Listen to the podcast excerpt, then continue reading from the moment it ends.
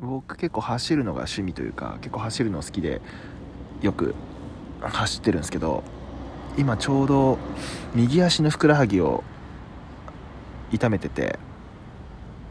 走れてなくてなんかそれが結構ストレスなんですよね。ちょうど1週間前ぐらいにちょっと走ってたらふくらはぎがピキッとなっちゃってなんか肉離れっぽい感じになっちゃってやっちまったみたいな感じなんですけどまあ多分あと1週間か2週間ぐらいは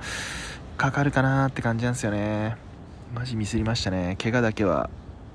怪我が一番良くないんで。うん。もうちょっとこう寒くなってきた時期だったんでちゃんとケアしないといけなかったなと反省してます。まあとはいえちょっと体を動かしたい欲は抑えきれないんでなんか走る代わりになる何かをしたいななんて思ってるんですけど何気に右肩も痛めてて結構筋トレとかもしんどいっていうつらたんす。